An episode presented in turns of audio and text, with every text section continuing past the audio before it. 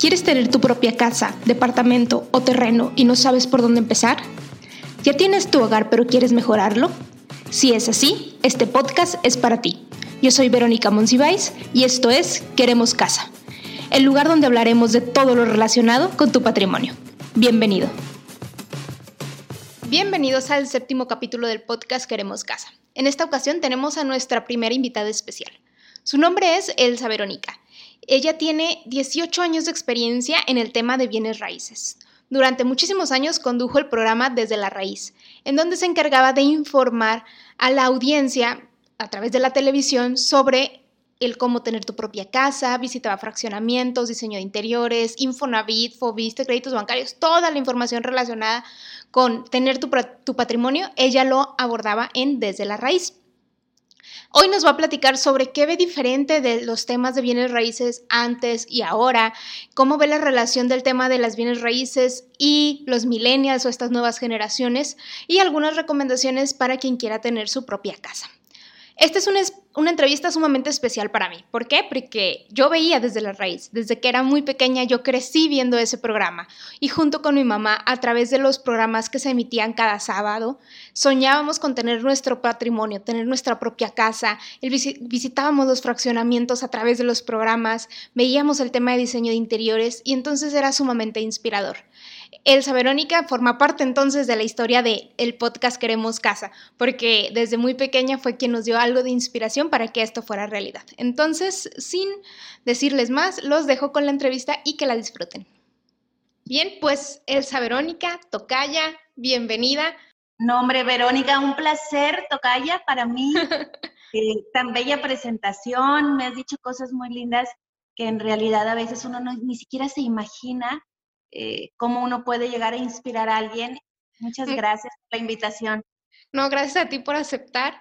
Eh, quisiera que nos empezaras a contar, que nos cuentes un poco de tu trayectoria en el tema de las bienes raíces. La gente que nos escucha, eh, mucha gente es de Monterrey, mucha gente te conoce, pero resulta que también tenemos gente que nos escucha de otros países y de otras ciudades de la República. Entonces, si nos pudieras contar de tu trayectoria en bienes raíces, adelante.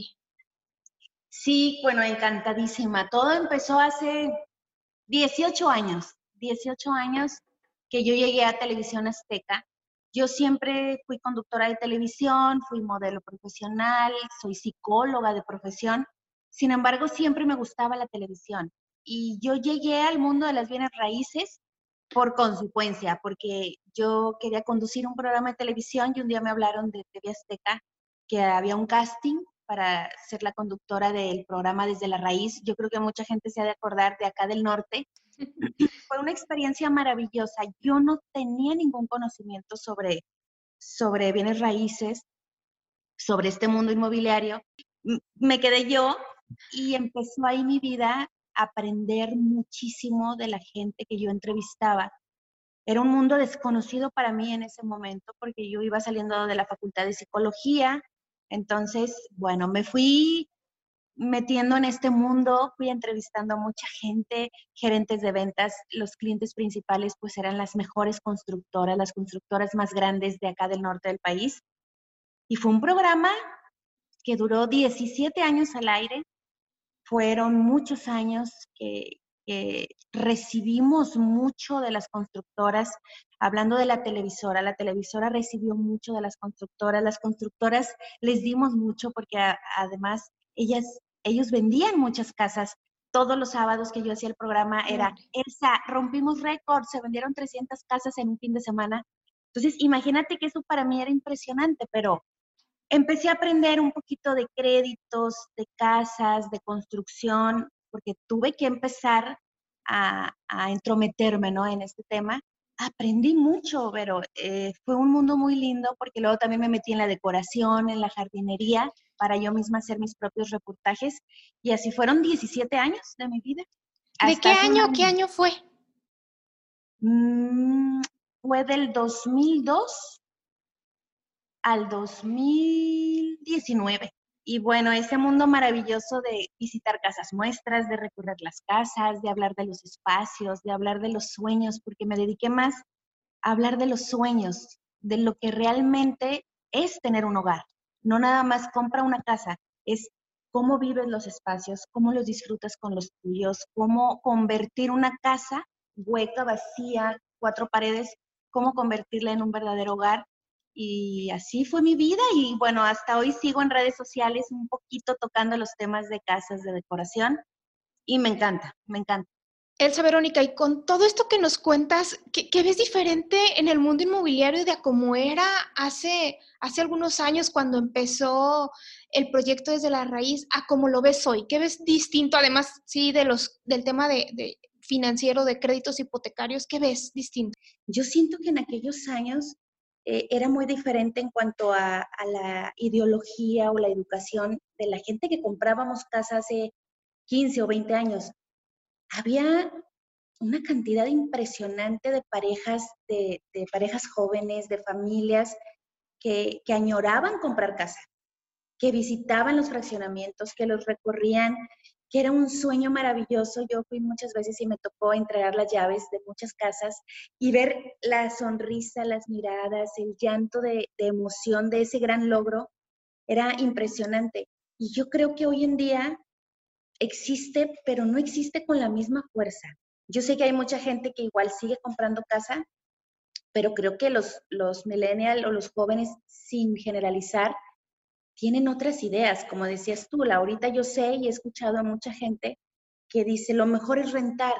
Y para mí lo mejor sigue siendo comprar tu casa, pero también muchos de ellos lo ven como una inversión y también lo ven como desde el mundo financiero y sus razones y sus motivos tendrán. Eso es lo que yo veo de diferencia, ¿no? Tienes toda la razón. Oye, y con todo esto que viviste y, todo esto que sigues viviendo, ¿cuál crees, crees tú que es el principal aprendizaje que el estar en el mundo inmobiliario te ha dejado? O sea, ¿qué dices? ¿Es eso que, que, que no lo hubiera aprendido de ninguna otra manera si no hubiera estado en ese lugar y no hubiera vivido todo esto?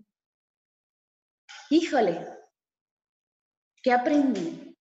aprendí que, bueno, es que conocí tanto, tanto, conocí demasiadas opciones y conocí a muchísima gente tan maravillosa y, aprendí que también toda la gente que está en el ramo inmobiliario son tan apasionados y tan entregados porque el hacer sentir feliz a alguien o a una familia no tiene precio y eso yo lo siento ahora también cuando doy consultas psicológicas y veo la transformación.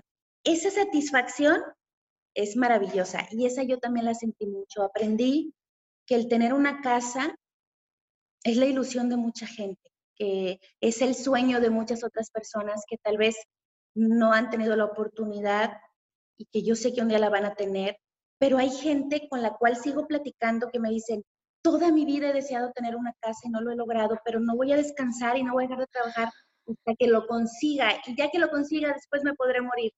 Y es un tema pues de pertenencia, ¿no? De, logro, de satisfacción. No importa de qué tamaño sea tu casa o la que consigas comprar o la que logres acceder, pero fíjate, el cambio es tremendo porque en aquellos años, cuando yo empecé desde la raíz, también veo esa gran diferencia, es, había filas en el Infonavit y en aquellos años era la casa que te tocaba.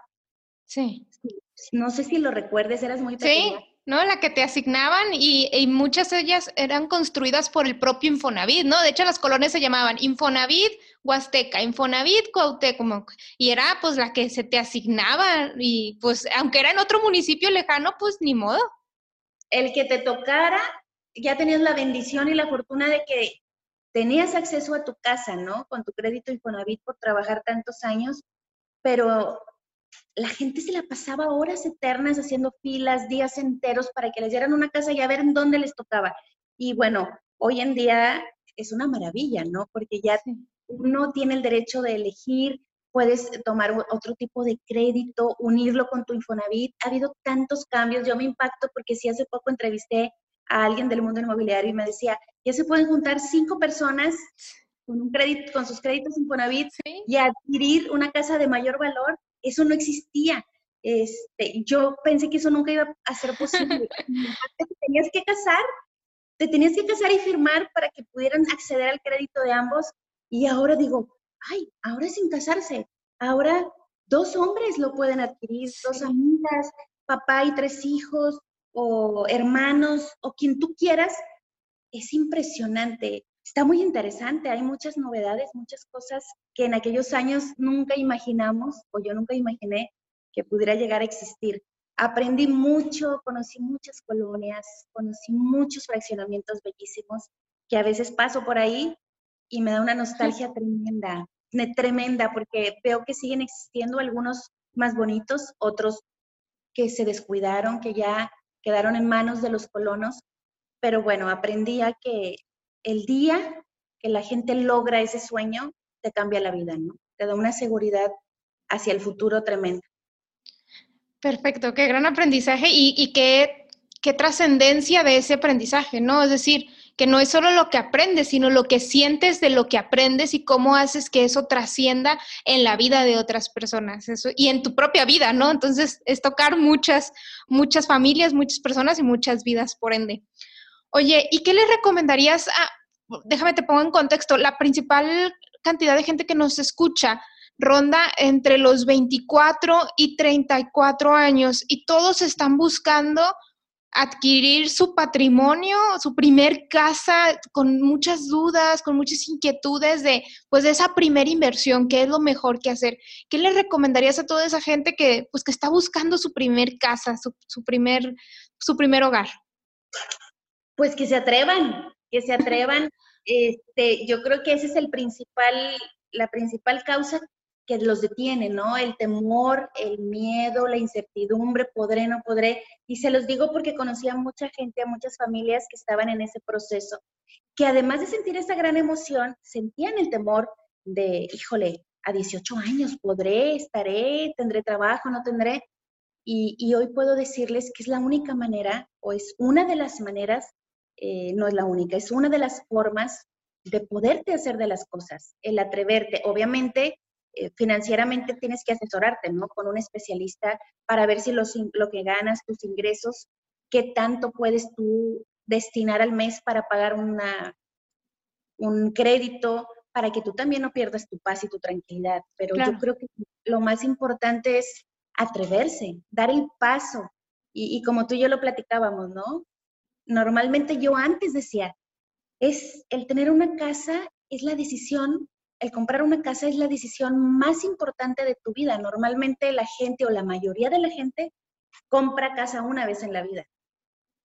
Eso yo decía hace muchos años. Pero hoy sé que hay mucha gente que compra más casas, que hay muchos jóvenes que también tienen y van a tener la oportunidad de comprar muchas casas, porque antes era así como, compra tu casa y ya, el logro de tu vida. Claro. ya no había en aquellos años ese, otra, ese otro sueño de, pues ya tienes una, compra una mejor, rentas esta y entonces empiezas a moverte. En aquellos años era, compra tu casa y ya, ya, muérete con ella. Y ahora, ahora es, compra una propiedad y sigue siendo, y lo aprendí, la mejor inversión de tu vida. Hay gente que yo me asombro porque no hay como invertir, tú lo sabes, en una propiedad, en un bien inmueble. Yo me asombro de jóvenes o de gente, incluso adulta, que dicen, yo prefiero gastarme mi dinero o mis ahorros en un carro del año, en un Mercedes, y no tienen casa. Yo ahí sigo como que no, no, no combina. Yo creo que mi consejo sería, no hay como protegerse con tu, con tu propiedad, con tu bien inmueble, y ya después, si puedes, qué padre, cómprate tu carro, el que tú decidas si tú quieras. Pero eso me llama mucho la atención. Yo creo que lo más importante aprendí eso a través de los años, es, hacerte de una propiedad porque es la mejor inversión que puedes hacer. La plusvalía definitivamente de una propiedad, tú lo sabes, se incrementa. Y hoy por hoy, yo pensaba, si vendo o no vendo mi departamento, también debe saber uno cuándo. Porque también llega un momento que la plusvalía se puede ir elevando y llega un momento que a lo mejor ahí topa y también volteas a ver el entorno, si ya no hay los mismos cuidados, si ya no tiene el mismo mantenimiento, por ejemplo, si vives en un, régimen de condominio, también debes de saber uno hasta cuándo, porque llega un momento en que ya va de declive y entonces tu plusvalía puede bajar, pero en la mayoría de los casos la plusvalía se multiplica, ¿no? Con el tiempo y con los años. Claro, y la clave allí es que pagues menos intereses de la plusvalía que está adquiriendo, porque como bien dices, mucha gente dice, saco mi casa y pues es que la voy a pagar a 30 años, entonces si multiplico la mensualidad por los 30 años que voy a pagar, es demasiado dinero y no da con la plusvalía que está adquiriendo. Pues no, porque no, no precisamente hoy tenemos que tener esa mentalidad de tienes que pagarla 30 años. Es como en los trabajos, ¿no? Antes decían, no, pues tú entras a trabajar en una empresa y ahí te quedas toda la vida. Y hoy ya no, y qué, qué nuevo hacemos y emprendemos y todo. Pues, se traslada eso al tema de las casas. Oye, ya compré una y qué puedo hacer para adquirir una siguiente o incluso para mejorar el crédito que ya tengo, ¿no? Que eso también era algo que no, pues te daban ya tu crédito vida y ya con ese, pues es como decían, muérase pagando por triste que suene. Y ahorita no es, oye, ¿cómo lo mejoro? ¿Cómo le adelanto? ¿Cómo le abono? O sea, ¿qué puedo hacer? Sí, sí, sí es algo que, que está muy enfocado a lo generacional de la gente que se anima a, adquirir una propiedad, ¿no? Así es, y yo veo también, como decías tú, muchos jóvenes que sí lo están haciendo, pero muchos otros que no, que, que, no le dan importancia a eso.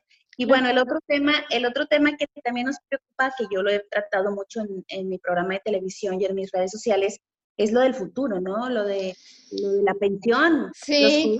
Los los jóvenes la van a tener muy difícil. Entonces, yo, yo entro todavía en la ley 7.3, pero los que están ya en la 9.4 no la yo van no, a tener. Sí. Yo no entro, no, voy a tener pensión, no. Sí, sí, sí. Entonces ahí es donde los jóvenes tienen que ahorrar, invertir. Y, y no digo que nosotros no, si nosotros podemos, qué padre, pero yo, por ejemplo, todavía me faltan muchos años, primero Dios, y yo ya ando viendo lo de mi pensión. Y si yo me pongo lista y lista y, y busa y me acerco al especialista, este, me voy a poder pensionar con una buena mensualidad, ¿no? Y, los jóvenes no, la van a tener como que más complicada. No, y, y eh, con las reformas que se están haciendo en el país y todo lo que está cambiando, los el uso de fideicomisos y todo, pues tampoco sabemos si en realidad el dinero que creemos ahorita que vamos a tener realmente lo vayamos a tener. Es decir, estamos en una incertidumbre muy fuerte como para dejarle nuestro futuro eh, al aire. O sea, no, no podremos depender de eso. Entonces, invertir. Y luego leía, me estaban platicando que en un libro eh, viene una, como una metodología de compra la casa pequeña y luego compra la casa grande y luego ya cuando te vayas a jubilar, vende la casa grande y compra una casa pequeña o regrésate a tu casa pequeña y ese dinero es tu afore, o sea, ese dinero es tu retiro, ese dinero es tu pensión. Entonces hay como ya varias estrategias de cómo ir jugando desde ahorita con eso y que están involucradas las inversiones de bienes raíces, ¿no? Por, por la seguridad que dan, que no, no es como ir a invertir a la bolsa o ir a poner un negocio, sino la, la seguridad que te da un, un patrimonio. Es una seguridad, es una tranquilidad para tu futuro, para tu vejez. Yo muchos años, pues yo estuve casada y yo tenía casa con mi esposo y cuando yo me divorcio, pues me quedo en el aire sin casa porque la casa era de él, él había comprado. Y fue ahí donde yo dije, no puedo yo estar dependiendo que el día de mañana alguien me dé casa o que alguien se case para que me dé casa, que ese es otro consejo que les digo a las mujeres. Muy bien. no existen los superhéroes o no, porque nosotros tampoco somos superheroínas, pero no podemos estar esperando a que alguien venga y nos salve o que alguien venga y nos dé. Yo creo que también las expectativas, cuando ponemos todas nuestras expectativas en la pareja o en otra persona, no sabemos qué va a pasar. A lo mejor no va a pasar nada malo, pero a lo mejor el día de mañana tú vas a ser la fuerte de tu casa, la que va a tener que sacar adelante por una razón o por otra. Y necesitamos prepararnos, necesitamos estar listas, estar, eh, saber y conocer y fue por eso que yo decidí comprar ese departamento, saqué un crédito, ahí aprendí muchísimo más, nueve años, porque sí, el Infonavit más el Cofinavit y lo, más un crédito hipotecario y lo unimos y bueno, el saldo que se tenía en la subcuenta sirvió como enganche. Estuvo muy padre, el mío salió a 18 años el crédito y ahí voy, ahí voy, pero bueno, ya me siento más tranquila, me siento más segura porque tengo un techo.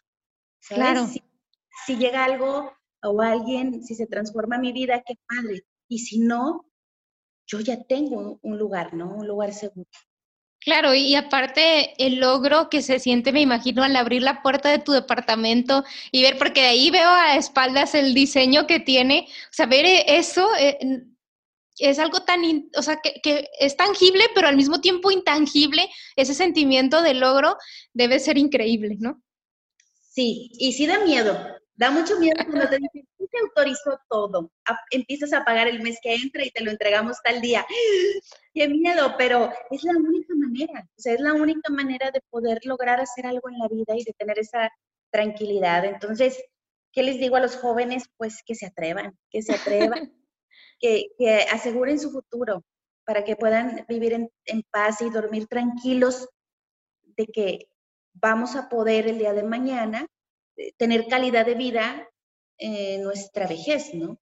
Claro. Muy bien, pues muchas gracias. No sé si hay algo que quieras agregar. Estoy sorprendida de todo lo que aprendiste y viviste, pero además de lo que tú en carne propia experimentaste, o sea, lo que nos estás compartiendo de yo misma saqué mi departamento, este es mi logro, o sea, todo eso, tu experiencia, tus vivencias, con todo el aprendizaje, terminó siendo un boom de aprendizaje este capítulo de podcast. Entonces, no sé si hay algo más que quieras agregar, Elsa Verónica, algo más que le quieras compartir a la audiencia. De mi parte, me queda agradecerte por tu tiempo y por esa disposición de, de alguien desconocido tomarle la llamada y, y poder platicar de estos temas, ¿no? No, hombre, el cual desconocida. No, no, no, pero desconocida. Me encantó, me encantó que, que nos conectáramos, que, que me contactaras. Eh, lo que me platicaste, nunca lo voy a olvidar. Me llegó mucho al corazón y ver tus logros, tus éxitos, todo lo que tú estás haciendo, realmente te veo y digo, wow, qué maravilla tener tu edad, qué maravilla tener lo que hoy, lo que hoy has logrado y estar haciendo lo que estás haciendo porque tú también ahora te toca a ti ayudar a mucha gente, te toca a ti estar cerquita de mucha gente que, le, vas a permitir lograr los sueños como yo lo hice en aquellos años. Yo sigo tratando de inspirar porque siento que a veces eh, habemos personas que vivimos, que venimos a este mundo a inspirar a alguien más y no porque yo me sienta guau, yo soy un ser humano igual que todos, pero qué bonito que digan, híjole, si ella pudo, yo puedo. Si ella lo logró, yo puedo. Y me falta muchísimo. No, no, no. Si ustedes supieran las que, me sigo preocupando, pero bueno, he aplicado la psicología en mi vida también. He aprendido a fluir, he, aprendido a vivir en el aquí y en el ahora y, que, y a tener fe y confianza, sobre todo, en mí y en Dios, sobre todo en Dios, que todo se acomoda, que todo sale, que hay momentos difíciles, este, pero que siempre, siempre vamos a salir adelante, porque si no, no vamos a vivir todos los días preocupándonos, ¿no? Del pago y si podré y si no podré. Y finalmente ahí vamos, yo ahí voy. Este, aprendí a vivir en el aquí y en el ahora y a disfrutar, porque si no en un momento, en un abrir y cerrar de ojos, créanme, yo qué hace que tenía 30 años, apenas tengo 48, pero híjole, volteo como si fuera ayer, como si fuera ayer y te veo y te admiro y, de verdad agradezco mucho, Vero. Te admiro mucho todo lo que has logrado y gracias por contactarme y gracias por decirme tantas cosas tan lindas. Nada más que la verdad, me vas a hacer llorar. No puedo seguir porque me vas a hacer llorar. Elsa Verónica, ¿dónde podemos estar en contacto contigo? ¿Dónde podemos aprender más de ti? Gracias. Mira, me encuentran en Instagram, en Facebook y en mi canal de YouTube eh, como Elsa Verónica contigo. Ahí comparto muchas cápsulas y temas de psicología, de amor propio, de pareja y también de hogar. Ahí estoy metiendo mucho, sobre todo decoración. Me encanta la decoración desde entonces. Y bueno, cualquier cosa, aquí estoy. Me contactan a través de Instagram como Elsa Verónica contigo también.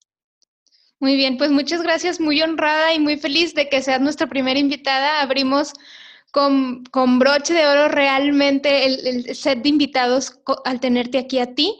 Gracias por las vidas que tocaste, por las vidas que sigues tocando, por las vidas que transformaste, por lo que has inspirado, por lo que me has inspirado a mí y por lo que estoy segura que vas a seguir logrando. Muchas, muchas gracias por todo y muchas gracias por haber estado hoy aquí. Un placer, Verónica, un placer para mí. Y saludos a toda la gente que nos escucha, donde quiera que estén. Un fuerte abrazo. Gracias.